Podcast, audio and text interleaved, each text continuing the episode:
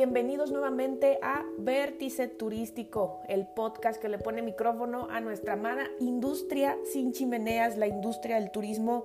Y bueno, la verdad es que tenemos eh, muchas noticias. Ha habido también movimiento en esta semana con eh, la industria del turismo.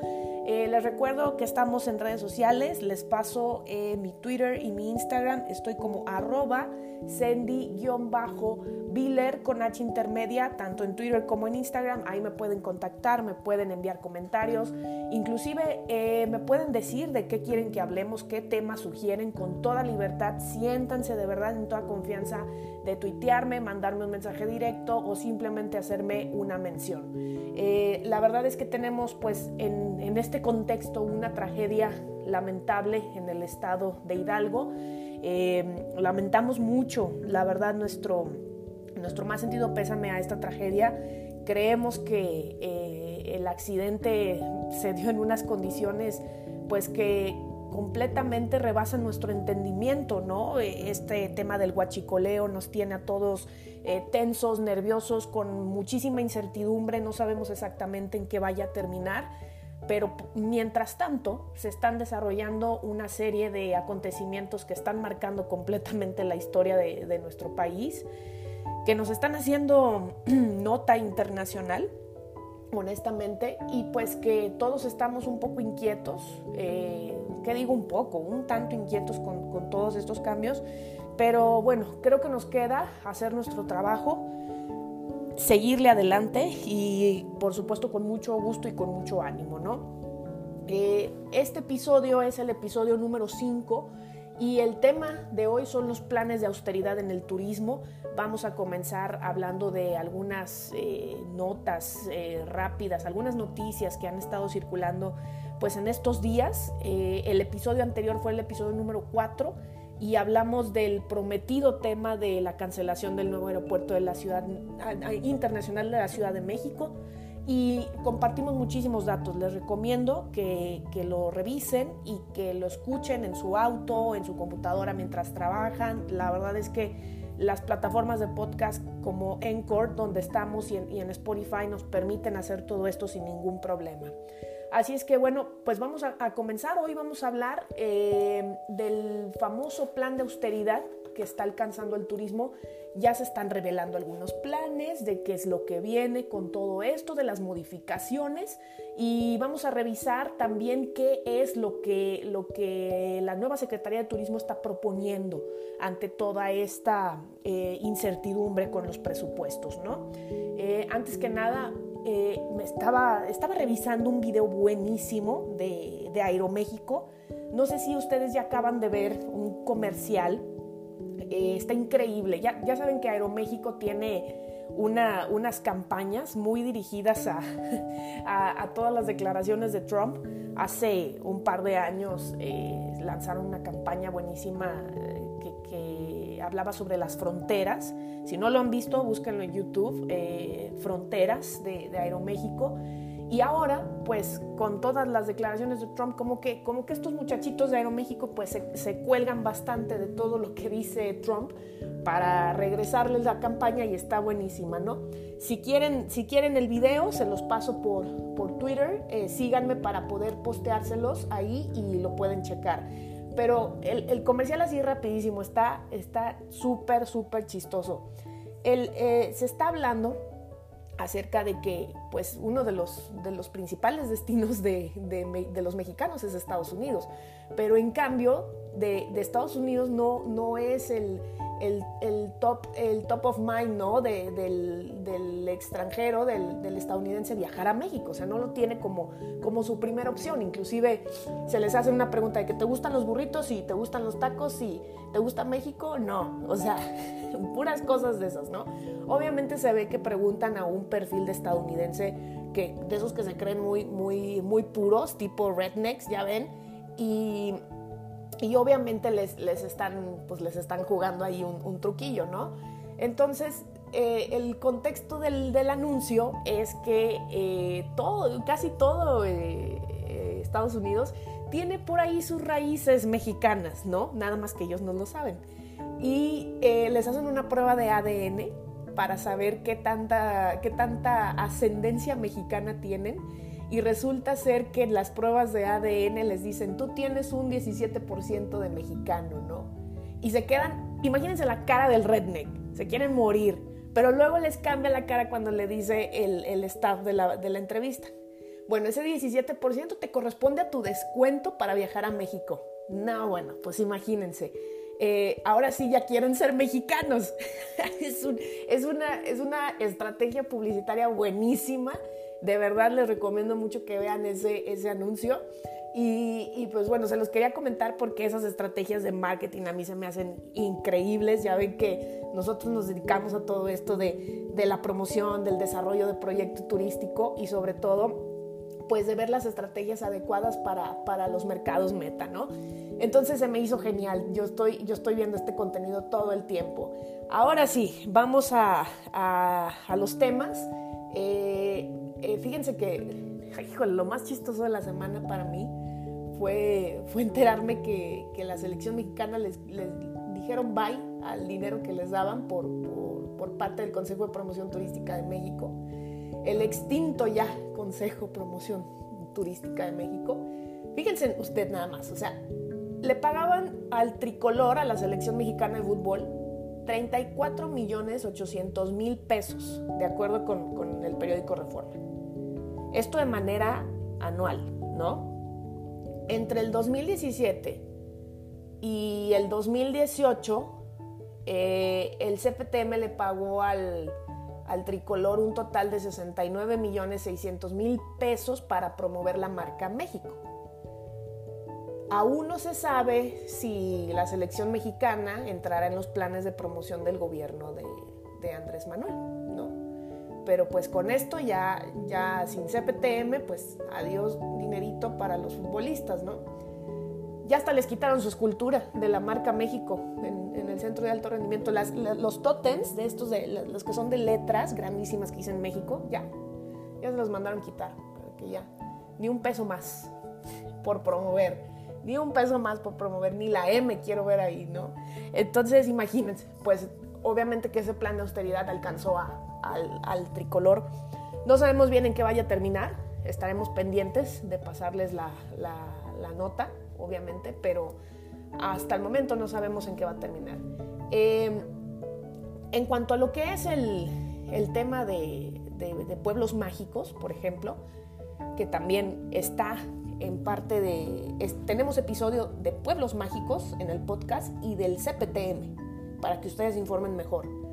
Eh, de pueblos mágicos, pues la estrategia va a ser regional, ¿no? O sea, hay una, hay una iniciativa de crear la ruta de pueblos mágicos entre los mismos estados colindantes, ¿no? Ya lo anunció esto eh, Hugo Burgos García, el actual secretario de Turismo de Querétaro, ¿no? Eh, ellos están creando alianzas con Michoacán, Estado de México, Hidalgo, Guanajuato, San Luis Potosí, etcétera, para poder hacerlo. Querétaro tiene actualmente seis pueblos mágicos, entonces yo creo que aquí lo atractivo, la estrategia correcta es esa, encontrar más, más estados también que por su atractivo y patrimonio cultural histórico se sumen a esta estrategia de rutas de pueblos mágicos, ¿no? De hecho, Estado de México es uno de los estados que más pueblos mágicos tienen, entonces eh, estaría también súper interesante eh, crear una estrategia en conjunto y se me hace padrísimo esa idea de, crear rutas de pueblos mágicos. Se me hace bastante atractivo para promover la estrategia regional, ¿no? Em, no sé si alguien de ustedes ya, ya le ha echado unos, un, ojo a, los números del presupuesto. ¿Alguien de ustedes lo ha hecho? Porque eh, mencionaban mucho, bueno, la, la nota era que, por ejemplo, que turismo tenía un incremento del 124.3%. Lo que pasa es que hay bastante dinero, de, hay, hay, bastante proporción de ese dinero que se va a ir al tren Maya, ¿no? Eh, sí, sí fue una de las dependencias con mayor variación junto con la, con la Secretaría del, Trabajo, junto con la Secretaría de Energía, eh, pero sí estamos, estamos hablando que, gran parte de los recursos de la Secretaría de Turismo se van a la construcción del famoso tren Maya, ¿verdad? Que por cierto, eh, mm, no sé si ustedes saben, pero es, también algo que platicábamos en otro episodio que tenemos dedicado al tren Maya, ¿no? después del Amazonas, la población de jaguar más importante del planeta está en la península de Yucatán. Entonces, sí es un hecho de que el tren va a pasar por, hábitat eh, y corredores biológicos, ¿no? Por el hábitat y los corredores biológicos. La solución que han, propuesto es construir los pasos de, de fauna elevados, ¿no? Eh, pero esto sí sería un reto, un retazazo, o sea, realmente para el país. Eh, un paso elevado nomás para, para que ustedes se den idea. Cuesta medio milloncito de dólares, nada más, ¿verdad? Eh, son, son, son, cacahuates, ¿no? O sea, es un, es un no, no, honestamente. y pues bueno, obviamente que la, la Alianza Nacional para la Conservación del Jaguar pues ha estado en contacto sobre todo con el Fondo Nacional de Turismo, Fonatur. Ellos ya enviaron una carta donde le solicitan poner atención a nueve puntitos en el diseño del proyecto. Entre eso se destaca pues el apego a la legislación ambiental, los estudios de impacto y parece ser que todo eso eh, fue aceptado, que, va a ser respetado, ¿no? Eh, el director de, Fonatura anunció la creación de un consejo técnico asesor voluntario. Esto me parece excelente, vamos a ver qué tal funciona, ¿no? Pues esto para identificar medidas de mitigación ambiental, ¿no? Obviamente la, la Alianza Nacional para la Conservación del Jaguar tiene que participar y va a participar, ¿no? Pretenden que a finales de este mes se integre dicho consejo, ¿no? Solamente les quería dar ese update de la noticia del tren Maya porque es la continuación, ¿no? De nuestro, de nuestro episodio anterior que, que parece ser que no, no, estaban avanzando muchas cosas. Ya, ya, se, está, ya se están haciendo algunas, algunos avances. Aún así, yo me he encontrado también con entrevistas de pobladores de, de algunas de las zonas que, manifiestan que no han sido consultados, que no, no, se han acercado con ellos, inclusive que no los, han, no los han invitado a juntas o a las sesiones informativas o, lo que estén haciendo como estrategia, ¿no? Esto se me hace muy importante que, que se ponga atención, o sea, aquí sí, sí sería un, llamado a que el gobierno eh, analice completamente las comunidades en donde, donde se les va a pedir la, la autorización pero sobre todo una consulta, porque toda esa gente puede ganar, estamos de acuerdo. O sea, en el turismo, yo siempre lo he dicho y es, miren, en el turismo podemos ganar todos si se planea correctamente, todos podemos ganar, ¿no? Eh, y en eso se basan mucho las prácticas de turismo y gestión sustentable, ¿no? Entonces, todos podemos ganar si lo sabemos hacer correctamente, ¿verdad? Pero bueno, vamos con el, tema que seguramente eh, ustedes están esperando, que es qué va a pasar con el famoso Consejo de Promoción Turística de México, porque bueno, imagínense, todos los, publicistas y los mercas del turismo decimos, ya, ¿cómo se, cómo se van a, hacer ahora la promoción del país, ¿no? ¿Cómo, cómo se va a hacer? Entonces, es, eh, era un grado así de incertidumbre, ya ven que a veces las notas como que eh, traen este este sabor de histeria, ¿no? Y, nosotros nos lo tomamos, entonces eh, ya, ya, tranquilos, Dalai, ya hay este, noticias de esto y pues la, intención es que se pueda hacer una, sustitución del, Consejo de Promoción Turística de México. O sea, se tiene que cambiar de estrategia, ¿no? Eh, yo creo que, que, tiene que ser bastante fructífera porque hay hay muy buenas prácticas en otros países. Eh, lo que yo siempre he comentado como, como merca turística es, eh, lo peor que podemos hacer es tal cual imitar esas estrategias, porque no es lo mismo hacer marketing en Estados Unidos, en Canadá, en Inglaterra o en esos países que hacer marketing en México. O sea, siempre tenemos mercados distintos, audiencias distintas y hay que saber atenderlas, ¿no? Entonces, sí hay que tomar buenas prácticas, pero nosotros en marketing decimos tropicalizar. O sea, realmente ver qué es lo que puede funcionar en dichas estrategias en tu impacto local o a quien tú desees impactar, si es local, nacional o global, ¿no? Entonces, pues hay una buena iniciativa. Ahorita les voy, a, les voy a ir platicando poco a poco de qué se trata esta idea y me va a encantar que me envíen comentarios tanto a a mis redes sociales como en, todos los medios de contacto que tenemos, tanto que es Twitter e Instagram. Eh, vamos a, ir desglosando ¿no? la, estrategia. hubo reunión ya entre los empresarios y el señor licenciado Miguel Torruco, secretario de Turismo, para ponerse de acuerdo en cómo va a cómo van a llevar a cabo la promoción de nuestro país, ¿no? Parece ser que la reunión les fue muy bien. Parece ser que sí, se tomaron su té de tila, estuvieron muy tranquilos y eh, platicaron acerca de acuerdos y propuestas. Qué bonito, ¿no? Qué, qué, sano es realmente salir de una reunión con acuerdos y no con, con eh, tomates en la cara, ¿no? O sea, realmente es muy sano. Parece ser que los empresarios ven con buenos ojos entrarle al tema de la promoción. Parece que les está gustando la idea. Eh, sin embargo, también la iniciativa privada le está diciendo a Miguel Torruco, oye, al menos considérame 2.200 millones de pesos para promocionar el país. Ay, ¿de dónde va a salir este dinero, no? Ah, pues es el, entre el 40 y 50% del derecho de no residente, este paguito que se le pide al extranjero cuando entra al país, ¿no? Que ya habíamos hablado de ese tema también en el episodio 1, ¿no?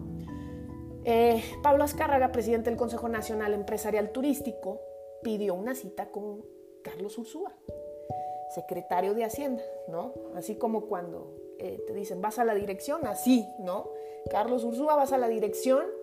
Eh, yo ya les había comentado que, en, el episodio 1 les comenté que el modelo que utiliza Estados Unidos para la promoción, la marca Brand USA, ¿sí se acuerdan de eso? Sí, o sea, recuerden bien ese dato porque es importante. Eh, Estados Unidos es el país número uno en llegadas en turismo y el segundo en gasto, by the way. ¿Ok? Entonces, eh, ¿por, qué, ¿por, qué, están pidiendo la, pues, la cita con, con, con Hacienda? Porque, porque creen que sí deben de poner lana a los empresarios, pero que también les debe de ayudar un poquito papá gobierno, ¿no? Entonces, el modelo de Brand USA, pues es un modelo prácticamente promovido la iniciativa privada, ¿no? Eh, Daniel Chávez Morán, presidente de Grupo Vidanta, y Miguel Alemán Magnani, presidente de Interjet, ellos querían crear un, nuevo consejo turístico que, operara con recursos privados, ¿no? con las mismas labores del CPTM. Eh, o sea, ideas hay, distintas y probablemente posiciones yo las veo similares, o sea, yo creo que sí se puede llegar a una buena propuesta, ¿no? Eh, hay un, hay un, un, acuerdo que les voy a pedir que investiguen que se llama Travel Promotion Act de 2009. ¿ok? Esta es la ley que está detrás, o, o digamos como el acuerdo que está detrás de Brand USA, como una asociación público-privada con objetivo de realizar actividades de marketing global, con el único fin supremo y propósito de promover Estados Unidos. Así de fácil. Así como comunicar políticas de entrada y visado del país. Ahí nomás para que se den una idea. Los socios fundadores de, Brand USA, pues entre ellos están Disney y Marriott, ¿ok? Entonces, eh, que por cierto, hace, hace poquito estuve en, un, road, un roadshow que, que organizó Brand USA y no, bueno, o sea, no, bueno, ¿qué les platico?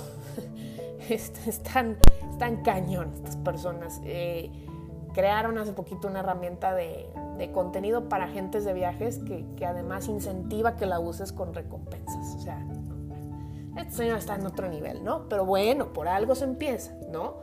Eh, entonces, pues, obviamente que la intención pues es que, que sí haya ciertos recursos públicos y privados para, promover el país, ¿no? Eh, la, la, estrategia que hace poquito presentó Miguel Torruco con las, las embajadas y los consulados, pues prácticamente les, les, pidió tres cosas, ¿no? Que haya un directorio de, de tour operadores e inversionistas por país, que haya un canal de información relevante del sector y que se realicen misiones turísticas en el extranjero para realizar círculos de negocios, ¿no? O sea, estas ruedas como tipo networking para poder cerrar acuerdos y hacer business, ¿no? Eh, ganar, ganar.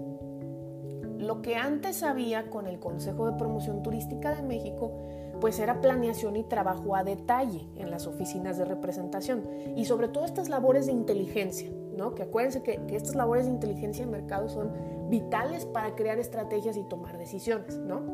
Entonces, ahora es un retazazo lo que se viene para las embajadas y los consulados, porque lo van a tener que hacer ellos, ¿no?